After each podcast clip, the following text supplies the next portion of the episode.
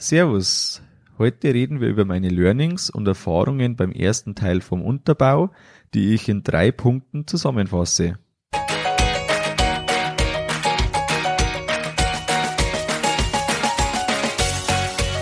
Herzlich willkommen beim Kuhstall Bau und Umbau Podcast.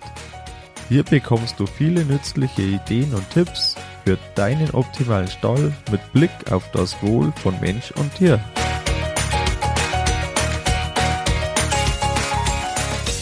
Schön, dass du da bist. Ich bin Gusti Spötzl und ich unterstütze Milchkuhhalter, die richtigen Entscheidungen für ihren Stallbau oder Umbau zu treffen und eine für sich optimale Lösung zu finden, ohne jemals schon einen Stall geplant und gebaut haben zu müssen. Hallo in der heutigen Folge. Heute gibt's zum Schluss keine Neuigkeiten vom Stallbau, sondern durch und durch. Wenn du keine Folge mehr verpassen möchtest, abonniere den Podcast im Player auf deinem Handy. Wie geht es dir mit Baustellen? Kannst du es kaum erwarten oder bist du eher schnell froh, wenn das Projekt vorbei ist? Ich freue mich zurzeit auf jeden Tag. Jeden Tag kann man wieder was dazulernen und jeden Tag sieht man Fortschritte. Bei so einem Bau, da reden immer viele mit. Du weißt, wie du es haben möchtest und der Maurer weiß, wie man es am einfachsten umsetzen kann. Die Entscheidungen musst du selber treffen und das betrifft zum einen mal ganz viele Entscheidungen bei der Planung und dann aber auch auf der Baustelle wird man ständig gefragt, die ist jetzt so oder so, die Aussparung hier oder hier, wie lange ist jetzt die Mauer, wie groß soll das werden und so weiter. Ist zwar alles oder fast alles schon mal festgehalten auf dem Plan, aber trotzdem muss man einfach kurz vorher noch ein bisschen schauen, wie es wirklich sein soll. Da gibt's bisschen auch zwei Typen vom Bauherrn. Der eine, der lässt gern alles bauen, der andere möchte lieber viel selber machen. In beiden Fällen ist die Zeit meistens knapp. Irgendwo muss man die Entscheidungen aber unbedingt selbst treffen und deshalb ist relativ wichtig in meinen Augen, dass du dir auch die notwendige Zeit dazu nimmst, dass man die äh, Entscheidungen auch treffen kann vernünftig und dass man sich eben überlegt, so oder so, dass das zum Schluss dann auch so passt. Einmal in Beton gegossen, ist nur sehr teuer rückkehr, rückkehrbar, habe ich mal gehört. Bevor meine drei Learnings kommen, ich habe dir drei Punkte äh, so zusammengefasst, zwei Oberpunkte, äh, möchte ich dir erstmal sagen, was bei uns bisher am Stallbau war. Ende 2019 hatten wir einen Oberbodenabtrag in archäologischer Begleitung weil eben bei uns Gräber des früheren Mittelalters vermutet wurden, die zum Glück nicht dann aufgetaucht sind.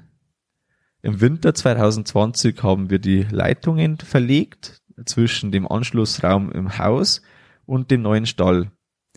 Im Frühjahr 2020 haben wir die große Erdbewegung gemacht. Bei uns war ein Hügel von rund 5000 Kubikmetern im Weg, da wo jetzt der Stall hingebaut wird aktuell. Im Mai 2020 haben wir die Güllegrube gebaut und jetzt im Juli haben wir mit dem Unterbau begonnen. Seitdem sind jetzt sechs Wochen vergangen. Das dürfte ungefähr die Halbzeit sein vom Unterbau. Genau kann man es nicht sagen, aber so veranschlagt ist es auf jeden Fall. Wir haben in der ersten Woche alle Kanäle ausgehoben, ein Teil der Fundamente und der Bodenplatten betoniert. In der zweiten Woche haben wir die Melkstandgrube ausgebackert, Kanalwände und die Melkstandgrube betoniert. Und an der dritten Woche hat man dann einen Starkregen, da hat es bei uns so 150 Liter auf dieses Wochenende geregnet und von dem sind ungefähr 95 Liter in zwölf Stunden gefallen.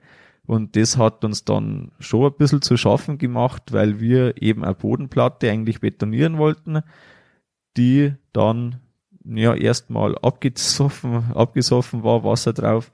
Haben wir dann erst vom Schlamm wieder befreien müssen, haben wir zweimal gemacht. Einmal dachten wir, das geht wieder, haben wir dann gemerkt, das geht nicht.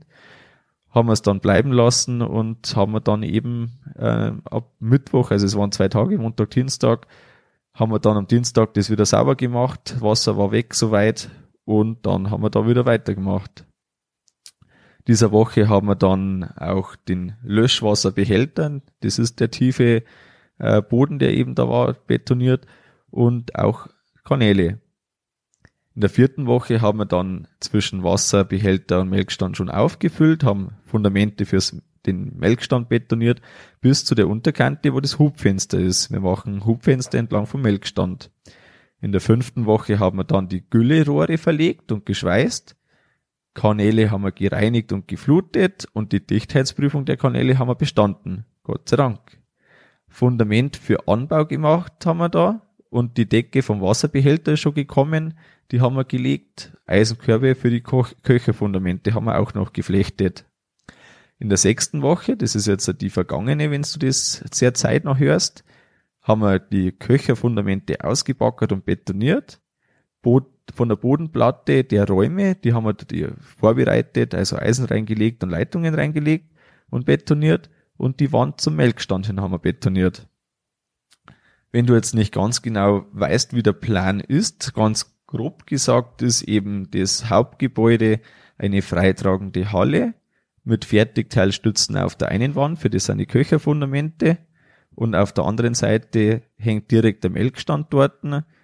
Von dort aus ist eben, also das ist direkt angrenzend eben, also wir haben ein Fundament für Melkstand und für das Hauptgebäude.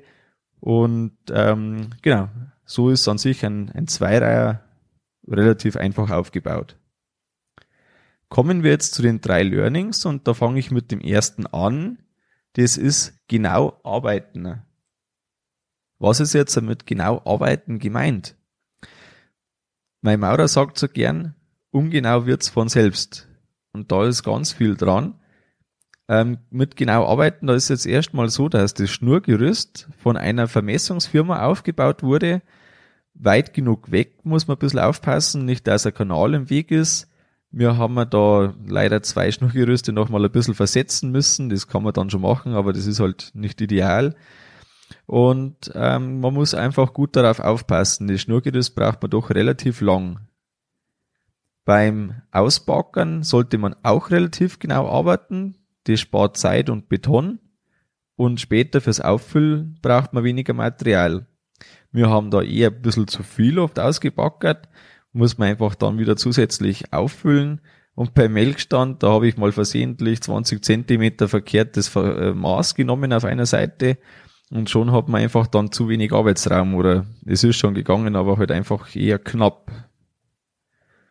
Das Schnurgerüst muss man dann nach unten bringen, also übertragen. Da baut man unten, haben wir ein Schnurgerüst aufgebaut wieder mit der Waaglatte, ähm, also ein langes lange Wasserwaage praktisch, haben wir nach unten gemessen, dass man da ganz genau hinkommt. Und dann, was der Maurer immer macht, also die Diagonale ausrechnet und dann nachmisst. Hier würden Fehler aufkommen, die vielleicht sich irgendwie aus der Diagonale nicht ergeben. Wir haben ähm, ganz praktisch auch bei einem Fundament, ähm, haben wir da das Gesetz dann in der sechsten Woche praktisch, haben einerseits mit dem Maßband von vom hinten Ende vom Stall vorgelegt und die Kanalmauer relativ weit vorne haben wir da als Maß gehabt. Aber man muss einfach immer von der Schnur ausgehen, weil die Kanalmauer und das Maßband waren drei Zentimeter Unterschied, was nicht zusammengepasst hat. Und wegen der Schalung, die das Fundament ähm, eingeschaltet hat, haben wir nicht die Schnur vorne nehmen können und so haben wir jetzt nicht genau gewusst, drei Zentimeter hier oder hier, ist zwar im Toleranzbereich von den Köchern, aber trotzdem ist das einfach ungut und es ist dann aufgekommen, dass die Kanalwand um drei Zentimeter zu weit innen ist. Die Höhenverhältnisse ist auch wichtig, dass man sehr genau misst und auch nachmisst. Am besten macht man da eine, eine Nullhöhe, also wo das Null ist, an ein bis zwei Plätzen ganz genau mit dem Nagel da kann man mit der Laserlatte ganz genau das einfach draufheben, Laser einstellen und dann hat man das auch passend. Wenn man da von einem zur nächsten Mauer misst, dann ist man da immer ungenauer, ungenauer und da kann man einfach Folgefehler produzieren, die man gar nicht haben möchte. Mit den Höhenverhältnissen, da haben wir auch wieder so ein Erlebnis gehabt. Die Melkstandgrube, wie wir die ausgebackert haben, da habe ich den Laser eingestellt, alles gut soweit. Hat auch fast gepasst, bis auf das, dass wir ein paar Zentimeter zu tief sind, 14 Zentimeter sogar, glaube ich. Ähm, die, wo das hergekommen ist, ist relativ einfach. Ich habe am falschen Punkt zwecks der Neigung, der hat ja eine leichte Neigung, habe ich am falschen Punkt angefangen und somit haben wir jetzt zwar die richtige Neigung, aber eigentlich alles ein bisschen zu tief und ähm, ist jetzt nicht weiter schlimm, weil wir einen Hubboden reinbekommen, das heißt, der hat jetzt einfach ein bisschen mehr Platz, aber ungut ist trotzdem und das hätte man vielleicht vermeiden können, wenn ich das ein drittes Mal auch noch kontrolliert hätte, weil zweimal habe ich es kontrolliert. Was auch zum genauen Arbeiten dazugehört, das sind passende Aussparungen für Leitungen. Man betoniert eine Wand nach der anderen und immer wieder hat so, solch eine Wand auch Aussparungen. Man vergisst solche Aussparungen relativ leicht, weil in der Hektik oder in, im Geschehen das einfach dann untergeht, dass jetzt da noch eine Aussparung gut gewesen wäre. Und da macht es durchaus Sinn, das mache ich das nächste Mal ganz äh, penibel genau, dass ich mir einfach einen, einen Plan mache, wo alle Aussparungen mit Größe und rund oder eckig sauber beschrieben sind, dass man das einfach nicht vergisst. Wir haben jetzt nicht viel vergessen, aber zwei, drei Kernbohrungen hätten wir uns auf jeden Fall sparen können. Das war's jetzt vom ersten Learning, genau arbeiten und jetzt gehen wir direkt aufs zweite, viel Praktisches und Nützliches für die Umsetzung. Vielleicht ist da was für dich dabei, das du mitnehmen kannst. Das eine oder andere ist mit Sicherheit selbstverständlich. Da nimmst du dir einfach das Richtige raus für dich und hörst da besonders gut hin, was für dich vielleicht Vorteile bringt. Was viel Zeit braucht, das ist da so ein Unterpunkt. Wie jedes zusätzliche Teil, das man hat in irgendeiner Form, das braucht zusätzliche Zeit. Das fällt immer dann auf, wenn man jetzt zum Beispiel an, wenn ich an meinen Anbau denke hinten, der bringt zwar viel, aber er kostet erstmal Zeit, weil man einfach ein extra Fundament machen muss, weil man extra Gemauern machen muss. Ähm, es ist einfach ein bisschen ein zusätzlicher Aufwand. Am besten ist immer, wenn etwas in einer Linie lang durchläuft. Oder auch ähm, Kanal vorne haben wir Ecken, relativ viel, weil wir wegen der Strohbox nicht einen Abwurfkanal haben, sondern zwei, die beide in die Vorgrube gehen. Ähm, die Strohbox wäre mir sonst im Weg, das wäre nicht anders gegangen, das ist auch gut so wie es ist und trotzdem macht natürlich, wenn man da vier Ecken mehr hat zum Betonieren, ist das gleich deutlich mehr Arbeit und das darf man nicht unterschätzen. Die Holzbretter für den Abschaller braucht man relativ oft. Also wenn man jetzt halt irgendwo eine Stufe im Beton hat oder wie auch immer dann einfach Höhenunterschiede zum Ausgleichen hat, macht man, haben wir jetzt das immer mit Holz gemacht, ähm, weil es am einfachsten, am schnellsten geht und auch äh, sehr genau zum Einstellen ist. Und das nächste Mal würde ich mir einfach ein Stoßbretter kaufen mit drei, 30 beziehungsweise 24 Zentimeter Stärke, das sind die Wandstärken, die wir am gängigsten haben. Und da viel genug, dann haben die Abschaller einfach viel schneller zusammengebaut, als wie man das einfach dann mit schmäleren Brettern noch macht. Das ist sowas, ähm, das hat dann ganz am Anfang von der Bauphase mal gesagt, der braucht breitere Bretter. Dann haben wir noch ein paar rausgepickt von unseren Stapeln. Aber da wären einfach noch viel mehr recht gewesen. Das habe ich etwas unterschätzt. Und das ist einfach Zeitverschwendung, wenn man das machen muss. Er sagt's mir regelmäßig, der Bernhard, aber das, ich weiß jetzt schon und jetzt sind wir fast fertig, jetzt brauche ich es auch nicht mehr. die Baustellenzufahrt, die soll auch praktisch und einfach sein und nützlich. Man muss man gut mitdenken, weil sie doch einige Kriterien oder ja, einfach Voraussetzungen erfüllen muss. Zum einen braucht man mal eine Zufahrt für einen Kran. Wo der Kran hinkommt, das ergibt sich äh, oft von alleine. Manchmal ist nicht gleich selbstverständlich, wo man einen Kran am ehesten braucht. An sich, da wo die meisten äh, Betonsachen vielleicht auch noch Decken sind, da wäre es gut, wenn der Kran nicht zu weit äh, draußen das heben muss, weil dann einfach die Lasten fehlen, die der Kran mit sich bringt. Bei uns sind es zwei Kräne, wir haben jetzt zwei Plätze für einen Kran.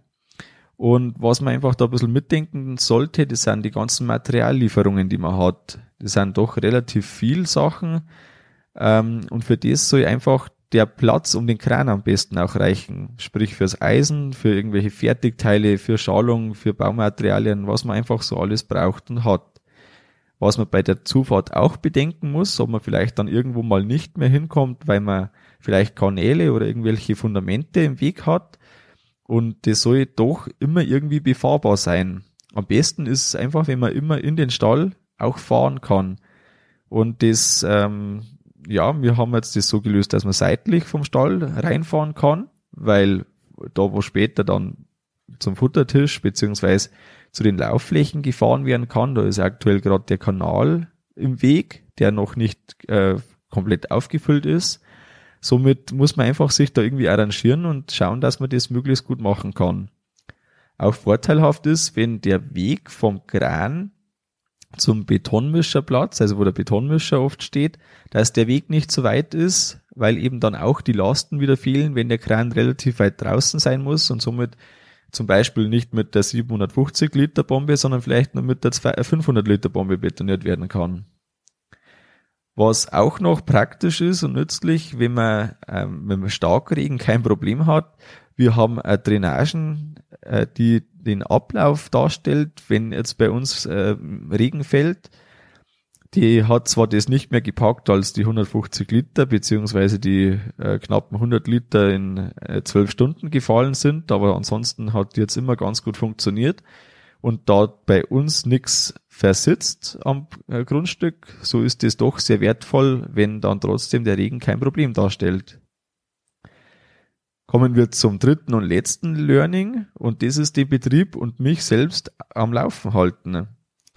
Die Baustelle ist schön und recht, aber das hilft alles nichts, wenn der Betrieb dann nicht mehr läuft, weil dann relativ äh, ja, viel aufgearbeitet wird. Und was dich am Laufen halt, hält, das sind Routinen.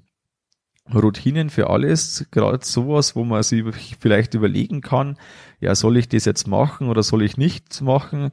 Weil wenn man nach einem 12, 14 Stunden Tag dann äh, die Frage sich stellt, soll jetzt ich das machen oder nicht, dann beantwortet man diese immer mit Nein.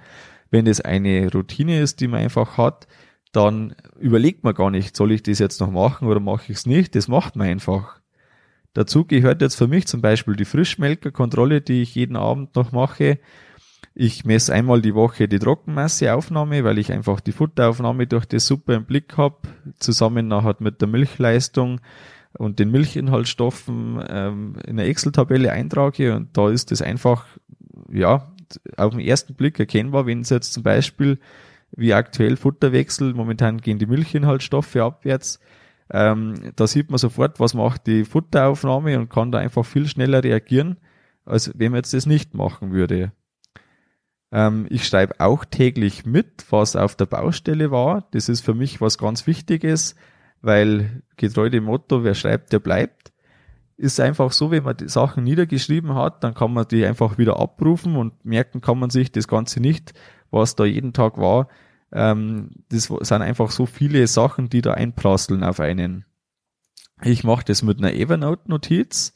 Da führe ich ein Bautagebuch, da schreibe ich einfach jeden Tag mit, was mir ein bisschen gemacht haben, jetzt nicht ins kleinste Detail, aber doch so das Wichtigste.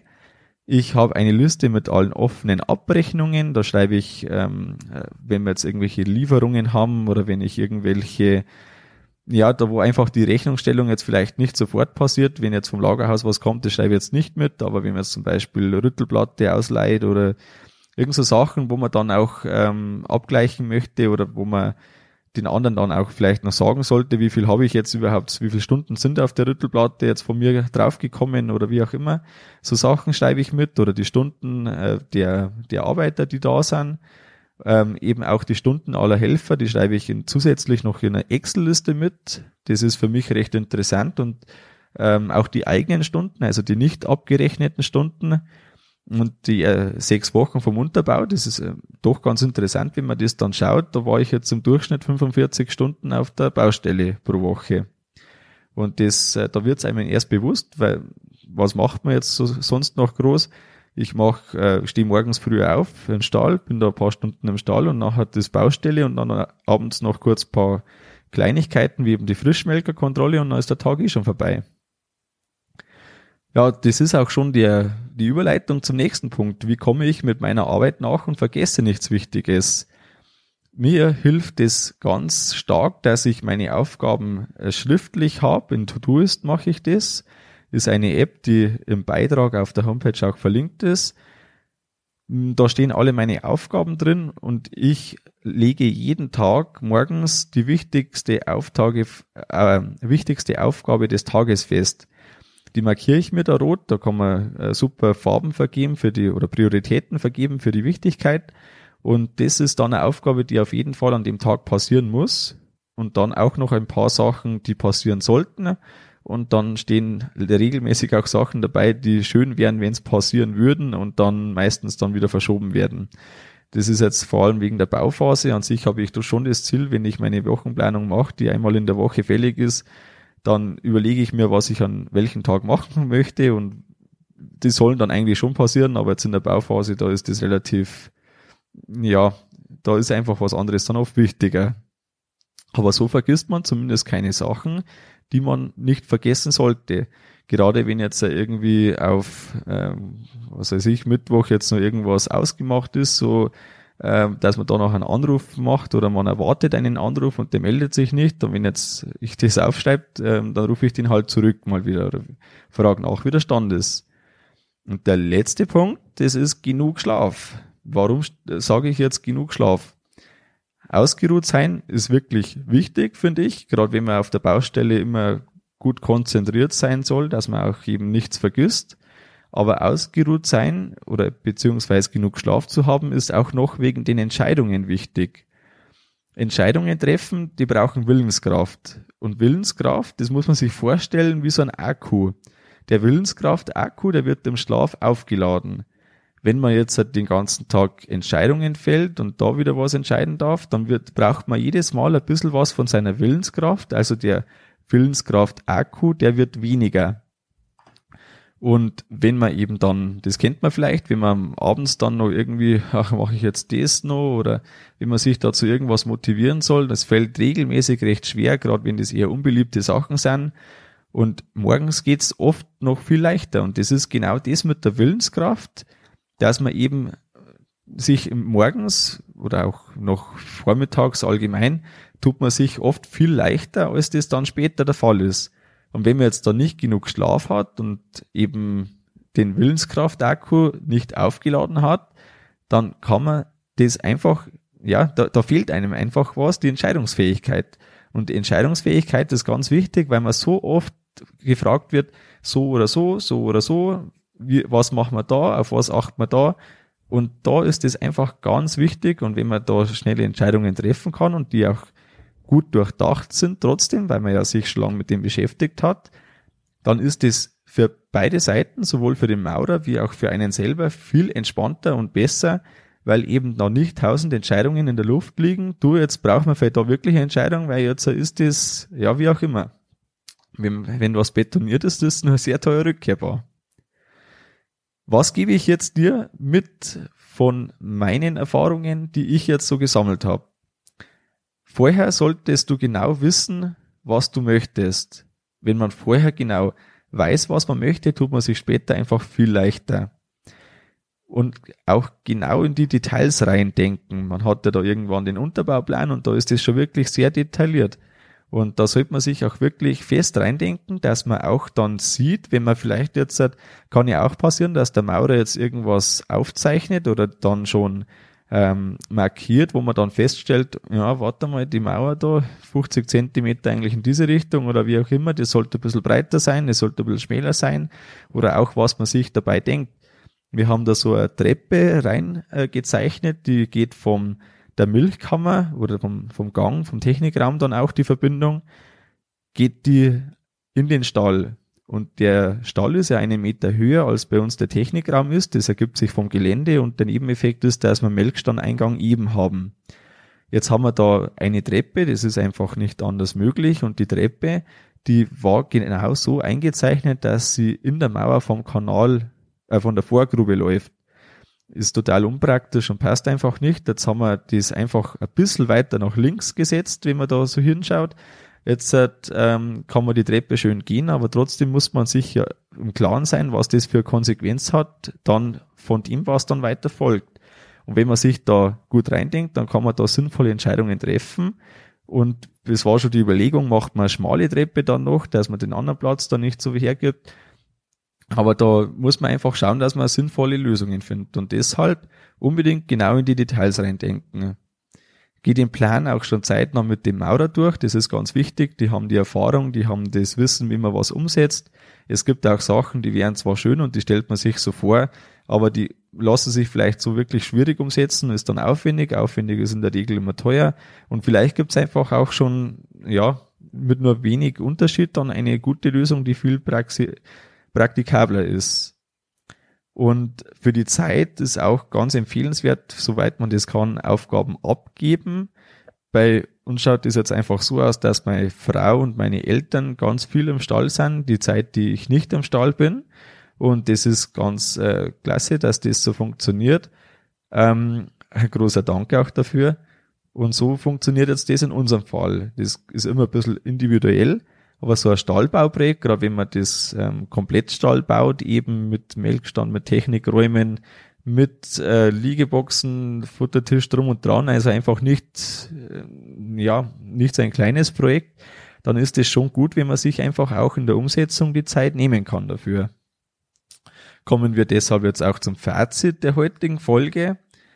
Arbeite sehr genau. Fehler, die du machst, die werden nach oben immer mehr und umso ungenauer, umso schlechter. Halte auch die Augen offen, wo es vielleicht einfacher geht. Es gibt immer wieder mal Kleinigkeiten, wo das leichter geht und baue unbedingt Routinen ein für Sachen, die man machen sollte, dass diese auch in der hektischen Bauzeit nicht hinten liegen bleiben.